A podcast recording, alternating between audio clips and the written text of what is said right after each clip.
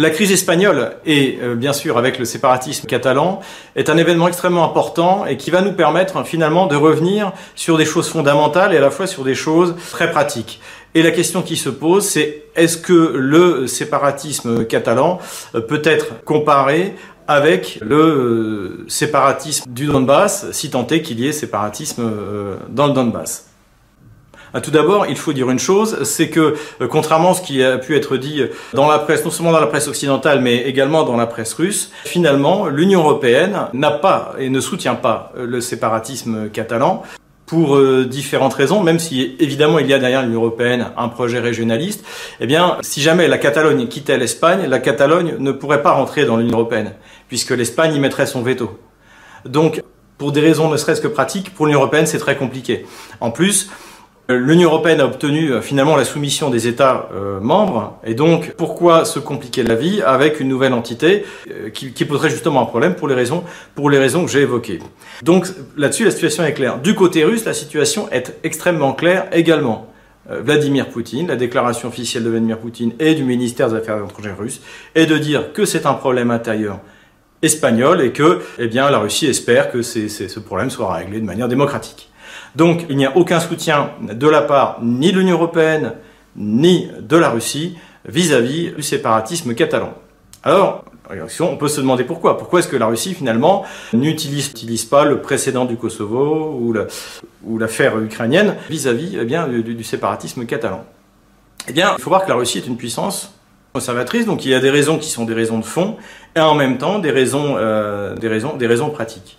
La première raison, c'est que la Russie, elle s'inscrit euh, comme une nation, comme un processus historique, exactement comme la France. C'est des choses dont nous avons déjà parlé sur Stratpol, c'est-à-dire qu'il y a deux types de nations. Il y a des nations qui correspondent à un lent processus historique, qui a duré souvent plus de mille ans, où il y a un territoire, un peuple, un État et une durée. Et finalement, ce sont ces cette durée en fait qui fait la réalité d'une nation et sa solidité. Donc c'est pour ça que par exemple la France, malgré euh, tous les soubresauts, les affres, les défaites, et bien qu'elle a subi, finalement cette construction patiente dans la durée lui donne les moyens encore de, de, de, de tenir bon malgré les difficultés euh, que, connaît notre pays. Et c'est le même cas pour la Russie. La Russie, que tout le monde pensait, que tous les grands analystes euh, euh officiels en fait voulaient ou pensaient voir disparaître à la fin des années 90, et eh bien finalement aujourd'hui est revenu est de revenu une puissance de premier ordre. Pourquoi? Parce que eh bien cette durée dans le processus national eh bien consolide des fondations, les, les fondations des nations. Comme nous l'avons déjà dit, l'Ukraine n'est pas du tout dans cette, dans cette idée nationale. la nation ukrainienne, déjà, a euh, aujourd'hui 25 ans d'existence en tant que nation indépendante. Elle a été créée comme une entité, euh, on va dire, fédérale par Lénine. Auparavant, elle n'existait pas. Et surtout, les mythes fondateurs sont des mythes idéologiques. C'est-à-dire, c'est le, les mythes qui sont proches en fait du modèle allemand, on va dire, euh, puisque l'Allemagne moderne, hein, donc en fait qui s'est construit autour de la Prusse après les, guerres napoléoniennes, eh bien, en fait, se sont faites sur les, ces fameux, notamment discours à la nation allemande de Fichte, c'est-à-dire sur la langue et sur la race. Et c'est le modèle donc de nation qui apparaît au XIXe siècle et qui fait que tout d'un coup, n'importe quel peuple et même peuplade euh, prétend à vouloir devenir un État-nation en euh, faisant fi de cette, de, du processus national et de cette durée.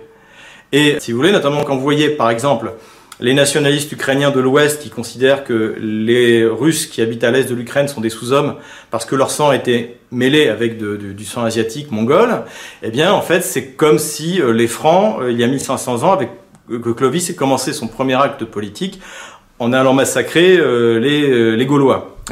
Donc c'est à peu près le même processus. Mais la France, elle, n'est pas un processus qui est fondé sur une idéologie raciale ou linguistique à ceci près, mais on va pas trop développer là-dessus, que la Révolution française a fait également de la France une construction idéologique.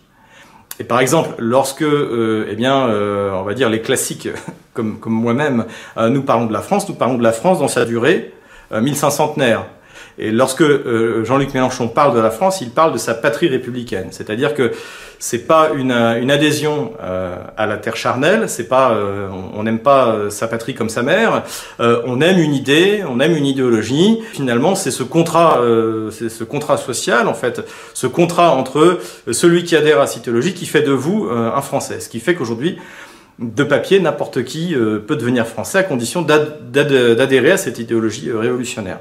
Donc la France est en, ce sens un peu un mix de ces deux constructions euh, nationales, bon, sachant que celle qui prédomine est malgré tout, bien sûr, la construction multiséculaire, millénaire, millénaire de la France. Or, pour revenir au sujet de l'Espagne et euh, de la Catalogne, eh bien, l'Espagne est une nation millénaire. Si l'on remonte jusqu'au royaume visigothique, eh bien, euh, et avant les invasions donc euh, arabo-musulmanes, eh bien, finalement, le processus national espagnol a commencé il y a 1500 ans. Et malgré cette occupation donc par par les arabo-musulmans qui a duré qui a duré cinq siècles, eh bien finalement l'Espagne a réussi à devenir une nation, à se reconstruire et à même rayonner sur la planète entière. Comme le Portugal d'ailleurs, de, l'Amérique du Sud euh, jusqu'au l'Amérique latine, donc justement jusqu'aux Philippines. Donc il est évident que ces nations portugaises et espagnoles ont une légitimité historique, sont une construction nationale lente et réelle. Donc la nation espagnole n'a absolument rien à voir avec, avec ce qui n'est d'ailleurs pas encore une nation ukrainienne, puisque eh bien, finalement l'Ukraine, euh, ce sont des peuples qui ont été euh, assemblés de force par Lénine, notamment euh, ceux du Donbass, et qui les a rattachés à une entité qui n'avait jamais existé auparavant dans l'histoire. Et d'ailleurs, ce que demandent les séparatistes catalans n'a rien à voir avec ce que demandent l'ADNR et la LNR. La LNR et la LDNR, donc les républiques populaires de, de, Donbass et ses habitants, puisque à moins d'être complètement aveugle, il suffit d'aller sur place pour comprendre qu'il y a une adhésion de la population à ses représentants, même si les républiques sont autoproclamées. Ce que demandent les Criméens, c'est d'être rattachés, c'est un irrédentisme. Et finalement, euh, si on regarde les choses du point de vue historique, le séparatisme, il est du côté de l'Ukraine. Il est des côtés des dirigeants des élites ukrainiennes qui veulent séparer les Malorusses de la Russie les, la DNR et la LNR ne demandent pas leur, euh, leur indépendance. Ils demandent, pour les plus, on va dire les plus radicaux, ils demandent leur rattachement à la Russie, comme la Crimée qui demande son rattachement à la Russie. Donc c'est pas une pulsion égoïste comme on peut le voir en, Catalogne, du genre on ne veut pas partager notre richesse avec euh, avec le reste de l'Espagne. Il s'agit de quelque chose de contraire, d'estimer qu'on a été séparé de force du monde auquel on appartient. Et ça, il faut voir une chose, c'est que c'est évident en Crimée, c'est évident dans les deux républiques populaires, mais c'est vrai dans le reste du Donbass, et c'est vrai dans tout le reste de ces territoires qu'on appelle la Nouvelle-Russie, où toutes ces villes ont été créées par l'Empire russe. Hein, il faut voir que, par exemple, la ville de Dniepropetrovsk, on a retiré les, donc les, nationalistes ont voulu la débolcheviser, donc Petrovsk étant un, un, bolchevique, on a, on a retiré Petrovsk, ça vient de Dniepro. Mais le vrai nom de Dniepropetrovsk, c'est Yekaterinoslav tous les noms de la Nouvelle-Russie, en fait, sont des noms des villes qui ont été fondées par l'Empire russe. Il faut voir que le, problème n'est pas du tout le même de la Catalogne, et bien sûr de la DNR, de la Crimée, et même de toutes ces, euh, ces populations de Nouvelle-Russie qui rêvent effectivement de retourner euh, bien dans, dans le monde auquel, euh, dans lequel on les appartient construction artificielle, qui est le, le, ce sont les élites qui viennent aujourd'hui, qui est un mélange de fascisme euh, ultra radical et raciste d'Ukraine de, de l'Ouest et d'élites ultra corrompues, euh, oligarchiques, euh, dont Petro Poroshenko est le, plus bel exemple. Mais ce n'est pas l'unique différence, et il y a également une autre raison qui fait que la Russie ne soutient pas le séparatisme catalan, c'est que aujourd'hui, l'ordre constitutionnel espagnol, la loi espagnole, les élections espagnoles qui ont amené le parti euh, de M. Rajoy au pouvoir euh, sont parfaitement euh, légitimes. Contrairement à Kiev. Donc on n'est pas du tout dans la perspective de Maïdan, où il n'y a plus d'assemblée légitime, il n'y a plus de légitimité du pouvoir, plus de légitimité ni démocratique ni constitutionnelle du pouvoir à Kiev, ce qui provoque un soulèvement des régions. C'est ça qui s'est passé non seulement Crimée, mais dans quasiment toute la Nouvelle-Russie. Donc la DNR et la LNR ont, eu du succès, mais euh, euh, le reste, euh, à Mariupol, à Odessa, à Kharkov, à Nipopetrov, ces, soulèvements qui étaient naturels puisque le pouvoir légitime était tombé à Kiev, ont été réprimés par des massacres à Odessa ou à Mariupol, ou par des actions de, police qui, qui sont celles de, tous les régimes totalitaires et de toutes les dictatures que, nous connaissons depuis ces 250 dernières années. Donc il est évident que jamais la Russie ne soutiendra un séparatisme d'une région où le pouvoir central est légitime. Autre euh, différence, si l'on regarde les dernières élections euh, régionales en Catalogne, euh, donc de l'élection de 2015, certes le parti indépendantiste est majoritaire, mais déjà pour obtenir une majorité absolue, il est obligé de faire une coalition avec de l'ultra-gauche, qui elle est également indépendantiste, mais ça n'entraîne pas du tout une majorité massive qui justifie, qui justifie finalement, eh bien, que Madrid abandonne les 40, même 50, on ne sait pas trop, de la population catalane qui veut rester espagnole. Donc là aussi, c'est une, une différence fondamentale, c'est que alors que le mouvement en Crimée a été massif, alors que le mouvement dans le Donbass est devenu massif après les débuts des opérations de représailles, parce qu'il faut voir une chose, c'est que lorsqu'on analyse, lorsqu'on écoute Vladimir Poutine, pourquoi est-ce qu'il est intervenu en Crimée? Parce qu'il a fait des sondages secrets et qu'il a vu qu'une majorité, une immense majorité de la population allait soutenir. Donc à n'en pas douter, la Russie a fait les mêmes sondages dans le reste de l'Ukraine.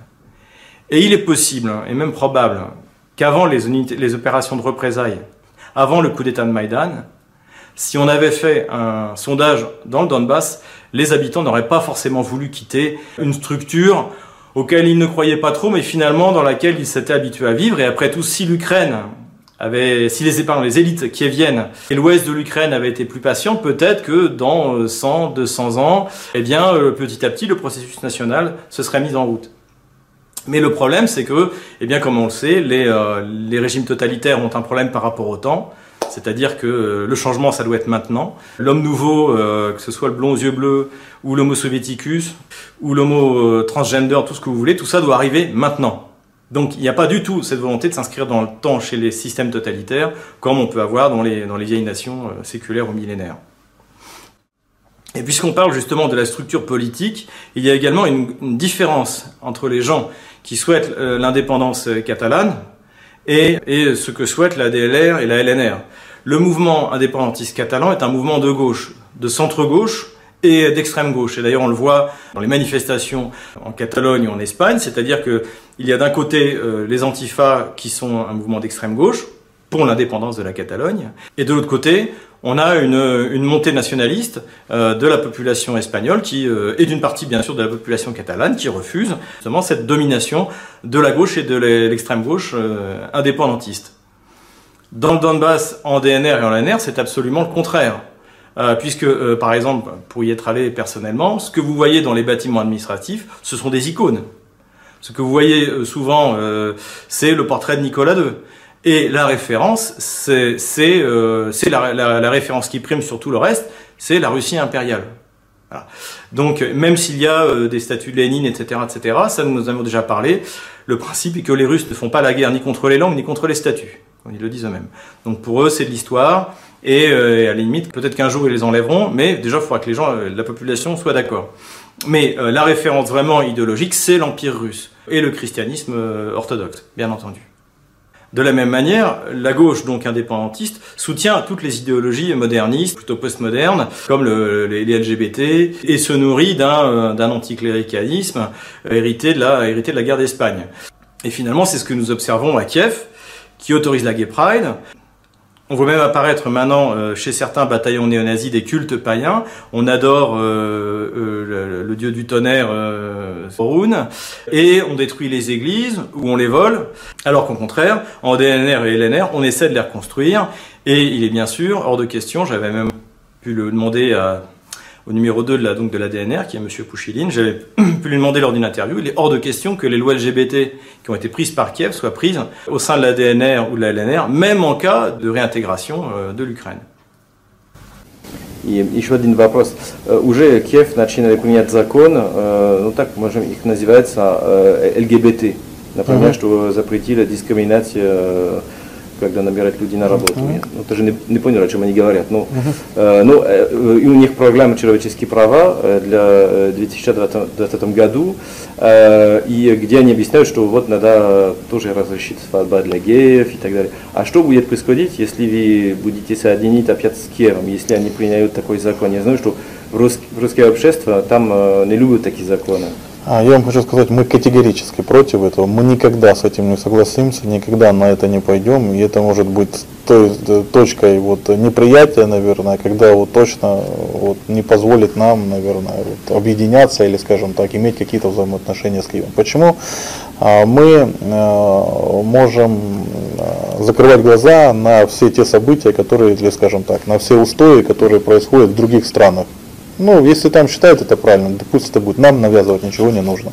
У нас э, есть э, вот, э, христианские, наверное, да, вот обычаи, то есть это не по-христиански, то есть, да, вот все эти взаимоотношения, то есть мы любим наших женщин, да, они любят нас, то есть, ну, не между собой, то есть, ну, для нас это э, чуждые ценности, мы категорически против, чтобы они к нам, они нам были навязаны, то есть, поэтому это, с этим мы не согласимся никогда. Rappelons également que lors du référendum d'indépendance, il y a eu moins de 50% de participation, Et même avec 96% de oui, ça veut dire que la, la, moitié de la population ne s'est pas déplacée pour voter. Parce que le référendum était illégal. Donc si vous êtes pour rester euh, au sein de l'Espagne, vous n'allez pas vous déplacer pour un référendum qui est illégal. C'est-à-dire que vous avez 50% euh, de la population, en tout cas entre, entre 40 euh, et 55, c'est difficile de dire, de la population qui est contre l'indépendance. Donc il n'y a, pas de, a pas de consensus suffisamment fort pour, pour aller jusqu'à cette indépendance. Enfin, ultime différence, Madrid n'a pas envoyé l'armée pour réprimer euh, la, les séparatistes catalans. Elle a utilisé la constitution et la loi. Donc non seulement l'État espagnol est parfaitement légal et légitime, mais en plus les moyens qui ont été utilisés en dehors des, débordements euh, qui ont lieu de toute manière dans toutes les manifestations. Alors on a pu voir en France dans la manif pour tous où c'était même les, femmes et les enfants étaient gazés. Eh bien, euh, les moyens, finalement, légalement, euh, les, les, choses se sont faites légalement. On n'a pas envoyé l'armée. Kiev a envoyé des chars, de l'aviation, de l'artillerie, des lance-roquettes multiples dans ce qu'ils appellent une opération antiterroriste. Donc euh, on parle évidemment euh, absolument pas de la même chose. Et, euh, finalement, en restant dans ce cadre de la légitimité, la fermeté du gouvernement espagnol devrait avoir raison de, ce, séparatisme, surtout que maintenant que les, Catalans ont pu voir ce que pouvait donner un, processus séparatiste non contrôlé, eh bien finalement, il y aura sans doute une réaction conservatrice le vouloir vivre ensemble en, Espagne est encore possible, malgré les brutalités policières. Pourquoi? Parce qu'il n'y a pas d'idéologie à la tête de l'État qui considère qu'une partie de la population doit être euh, soit rééduquée, soit éliminée. L'Espagne respecte euh, les minorités linguistiques. L'Espagne ne considère pas euh, que telle partie de l'Espagne est de sang impur et doit donc être soumise ou éliminée. Et c'est la grande différence avec euh, l'Ukraine d'aujourd'hui. Aujourd'hui, finalement, l'Ukraine est entre les mains, encore une fois, des élites oligarchiques et euh, des ultranationalistes et euh, essentiellement de, l'ouest de l'Ukraine. Et il faut également souligner que il y a eu des manifestations monstres dans toute l'Espagne pour l'unité de l'Espagne. Il n'y a jamais eu ce genre de manifestation en Ukraine. Lors de la dernière fête, la nouvelle fête nationale, puisque désormais eh bien, euh, l'Ukraine célèbre le, mouvement fasciste et la création de l'UPA, donc l'armée, euh, on va dire l'armée, euh, l'armée nazie ukrainienne en fait, qui a été créée donc au moment de la deuxième guerre mondiale. C'est donc ceux qui ont collaboré massivement avec avec les nazis.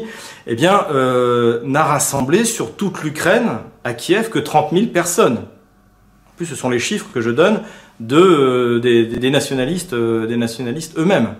C'est-à-dire que sur une ville de près de 3 millions d'habitants, sur un pays euh, qui doit faire aujourd'hui entre 33 et 35 millions d'habitants, ils n'ont pu mobiliser que 20 000 personnes pour le modèle idéologique euh, qui est bien actuel, le modèle nationaliste.